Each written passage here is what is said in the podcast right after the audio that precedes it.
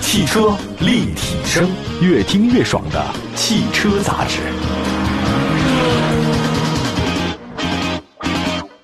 一月十五号，有凤凰网主办、凤凰网汽车承办、中国国际贸易促进委员会汽车行业分会、中国国际商会汽车行业商会特别支持的二零一九中国汽车年度盛典第八届在凤凰国际传媒中心举行。二零一九年，中国实现新车销量两千五百七十六点九万辆，同比下滑百分之八点二。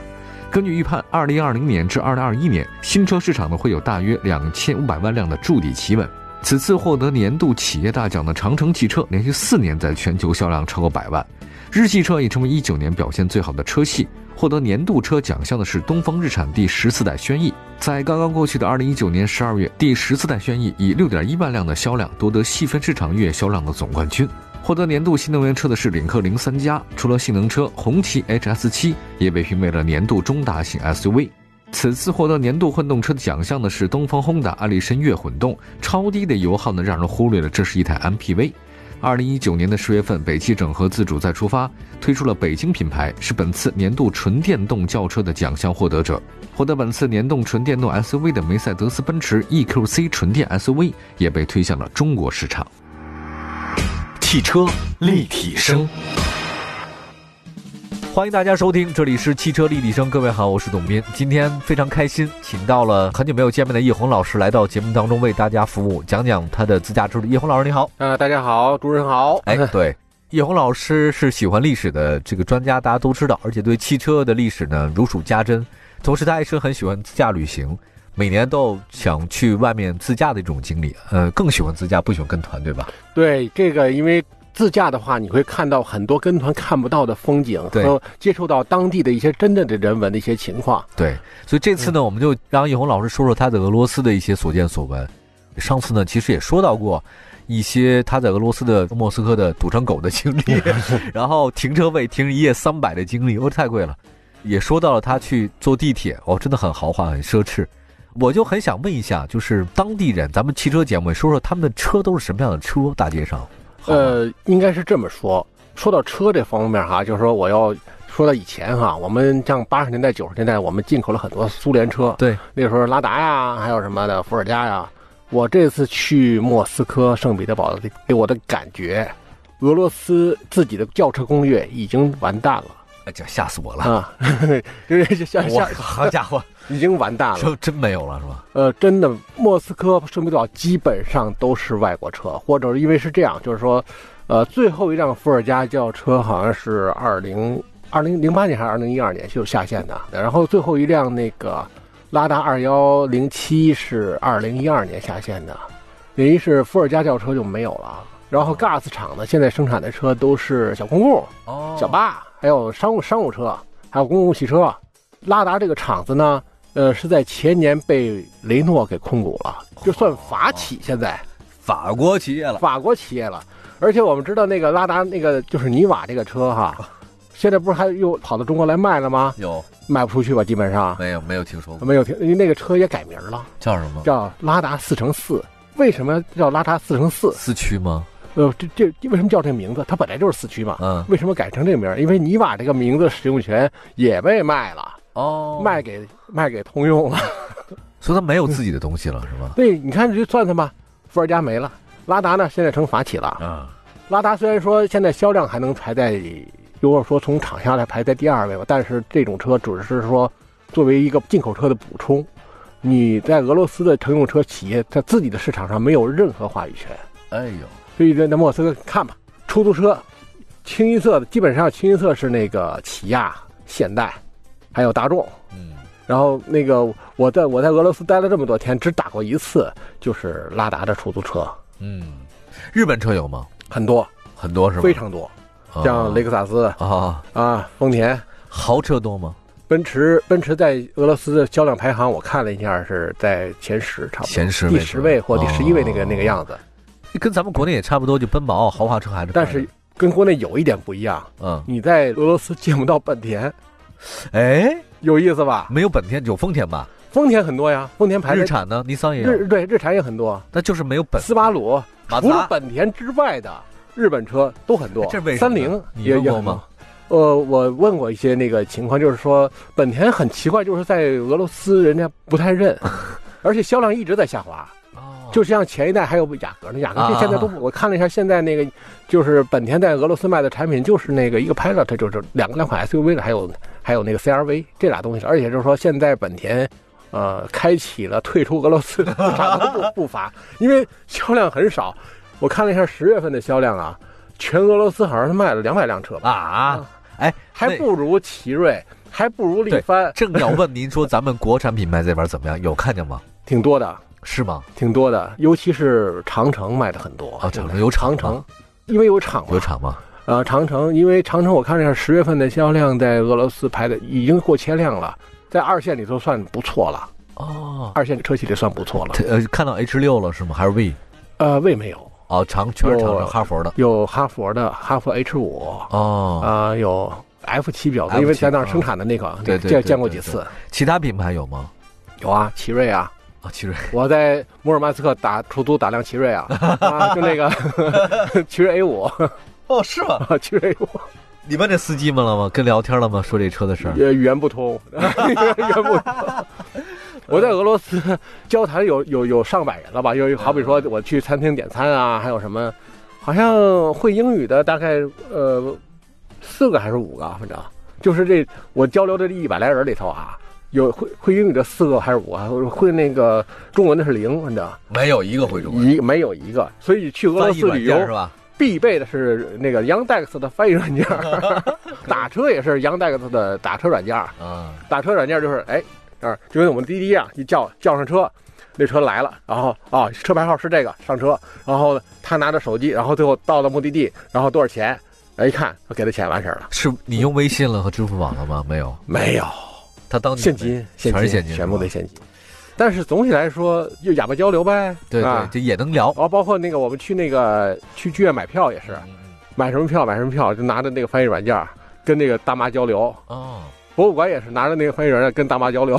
你这个在当地其实嗯全部用现金，然后嗯呃，您刚才说那个预定那个票也不用预定，直接现场去买就行。有有的是在国内先预定好的，好比说哦天鹅湖这个是在国内里，哦，也能买，就是我们有些东西呢是在国内就怕担心订不上嘛，哦就在它的官网上就就订好的，有有的是在某宝上嘛，是不是弄弄的、啊？哦，但是有更多的是在当地弄的，我明白。就包括我们看的那个一个民族舞蹈，也就是交流非常之困难，然后跟那大妈就因为隔着个玻璃嘛，翻译软件听过听不不哦去，见好不容易找到了一个会英语的，这样交流下来的，明白了，明白。当地生活方面嘛，交通方面嘛，我们都打车。全都打车是吧？就是除了坐地铁之外啊，啊，呃，贵吗？交那个打车费用多少钱比北京便宜啊？是吗？啊、就是如果说是三公里、四公里这样的话，折合人民币十几块钱。啊，我们那个人也多嘛，反正。然后就是说，如果说是打 MPV 的话，这个起价会高一些，因为有的时候我们去的那个夜宫比较远嘛，就是好比说从圣彼得堡到那个夏宫和夜宫都得三十多公里，哦，你打一个那七座 MPV，呃，那样的话折合人民币三十多公里，差不多两百块钱吧，也还好，也还好。也还好嗯，不并不算贵的。而且都是进口的 MPV 啊，像像那个雪铁龙、雪铁龙，呃，呃标志就传位狗那个大七座，我知道那车，我们还做有一次还打了一个嗯，国内非常少见的什么车型？开迪七座哦 MPV，、 大众开 哎迪，开迪我哎的，天哪七座 MPV，真的 真的是七座我啊，都没见过这车呀。七座 MPV，哦，有意思，有意思，这好玩儿嗯。哎呀，俄罗斯就提到俄罗斯，除了我们刚才说的关心的这车型都有哪些以外嗯，还有我们大家特别关心他们的每天的衣食住行都是怎样的，比如吃了些什么，还有包括当地人，就是先说一下呃人文的东西吧。呃，给我的感觉就是说，是呃，总体来说，俄罗斯人对中国都非常友好。很友好但是呢，就说如果说服务行业，如果他整天接触中国人的话，他会差一些。比如说圣彼得堡火车站，哦，因为我坐我们从那个莫斯科到圣彼得堡坐的火车过去的，嗯，然后我那列车厢只有两个俄罗斯人，剩下的都是中国团。然后这一列火车，我看了一下，目测了一下，大概中国人百分之九十，多长时间这一段旅程？呃，一晚上吧，一晚上哦。所以说，那个到了圣彼得堡的那火车站的那个，就是不管是餐厅还是什么，一个个都绷都绷着脸，比较僵硬一些。但是其他的地方呢，就是总体来说，呃，都非常友好。因为有些咱们的确实，呃，比如说那个，就我们进了一个那个卫生间哈，嗯它它上面写着不要在这儿洗内衣和袜子，啊，真有人洗写着中文啊，啊，写着中文。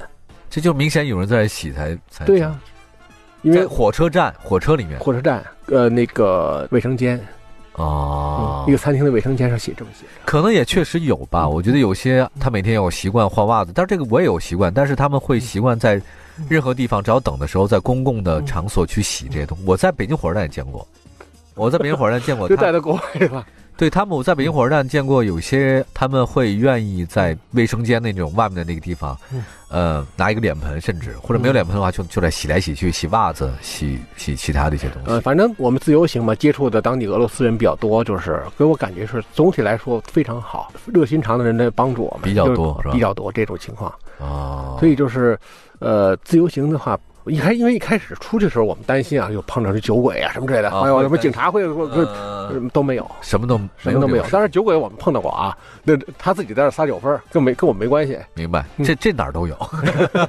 我们休息一下，一会儿呢再跟我们叶红老师说说这次俄罗斯之旅当中的这种吃的东西好不好？这个很好玩嗯。对对，因为你二十多天嘛，这个而你自由行，你的选择还是挺多的，这跟我们可能完全不一样。我们休息一下，一会儿回来。汽车立体声，关注你的汽车生活。您的爱车情报站，会新车，私车定制，会买车，会客厅大驾光临，庖丁解车，精准分析，会拆车，大师来帮您，会用车，自驾上路，会玩车，我们都是汽车人。继续回到节目当中，您现在收听到的是汽车立体声。今天跟我们汽车历史专家叶红老师去俄罗斯看一看，因为叶红老师很喜欢旅行。刚才说到俄罗斯的一些风土人情了，主要说吃的多。那接下来咱放松放松，说的吃的东西。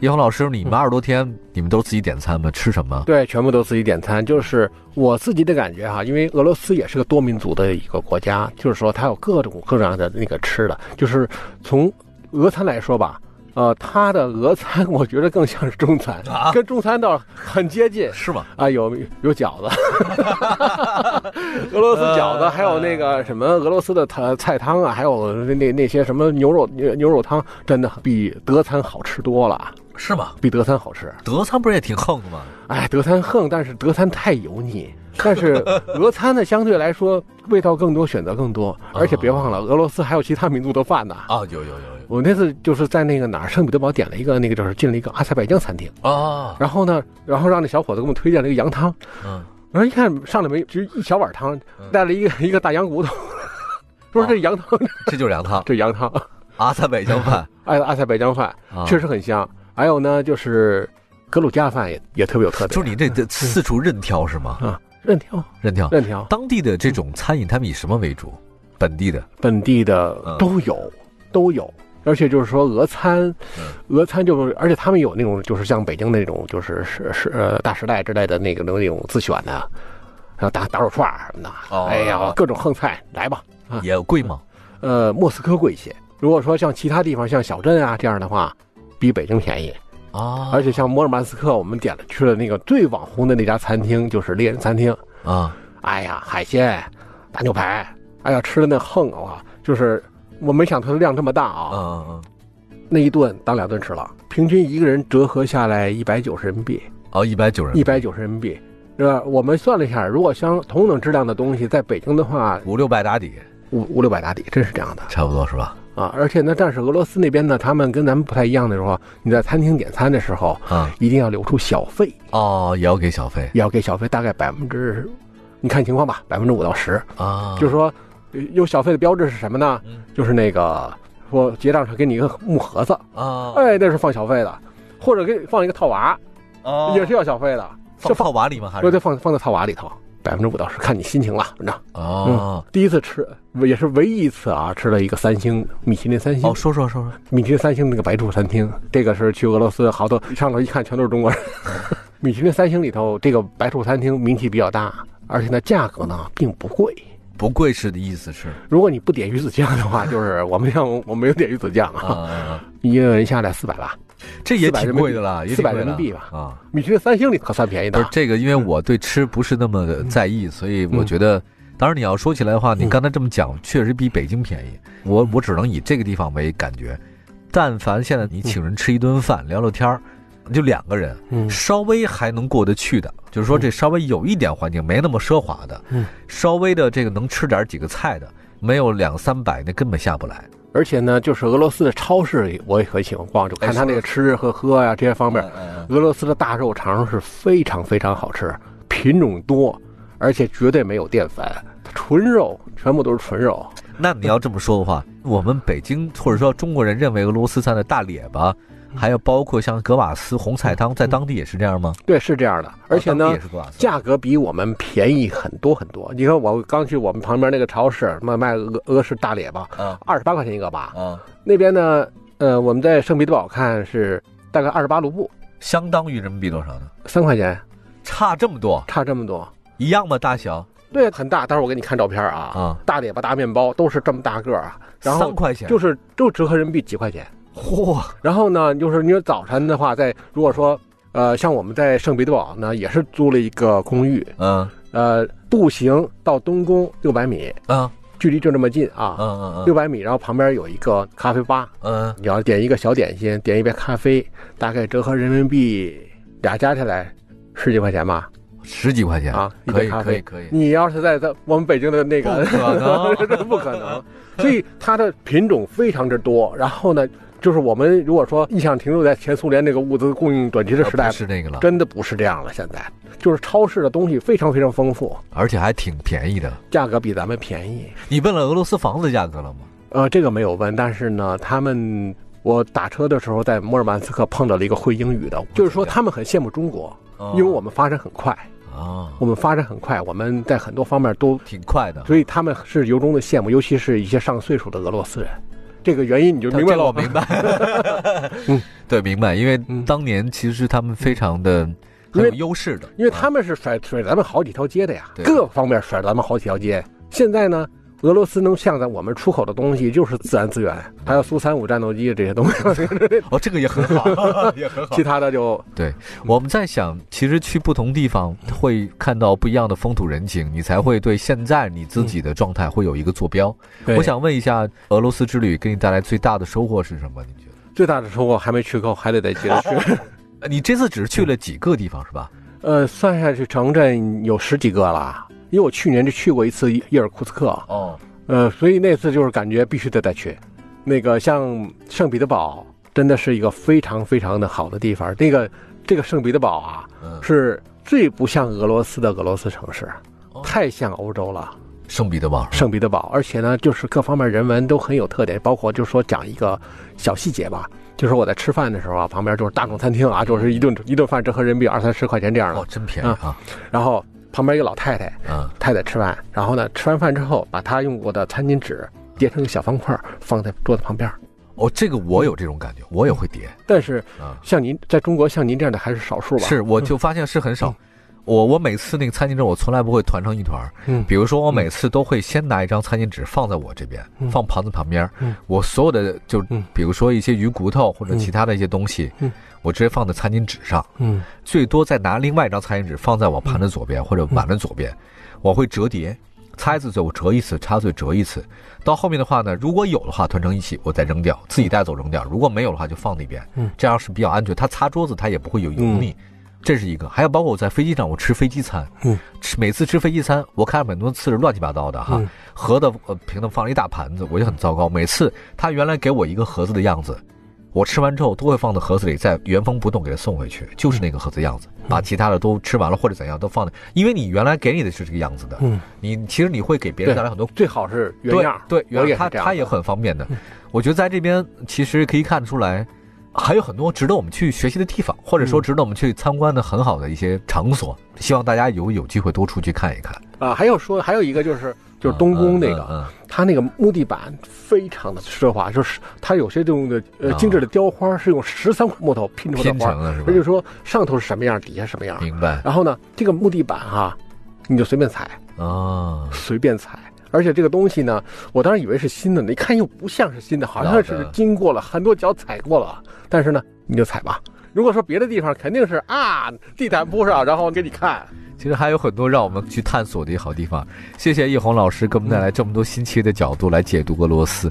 谢谢叶红老师，我都巴不得想跟你一起出去玩一趟了，真的挺开心的。希望所有的听众朋友们吧，有机会的话呢，去世界看看，这样才会找到你可能未来的生活的一些方向目标吧。谢谢叶红老师，感谢大家收听今天的汽车立体声，我是董斌，朋友们再见。好，再见。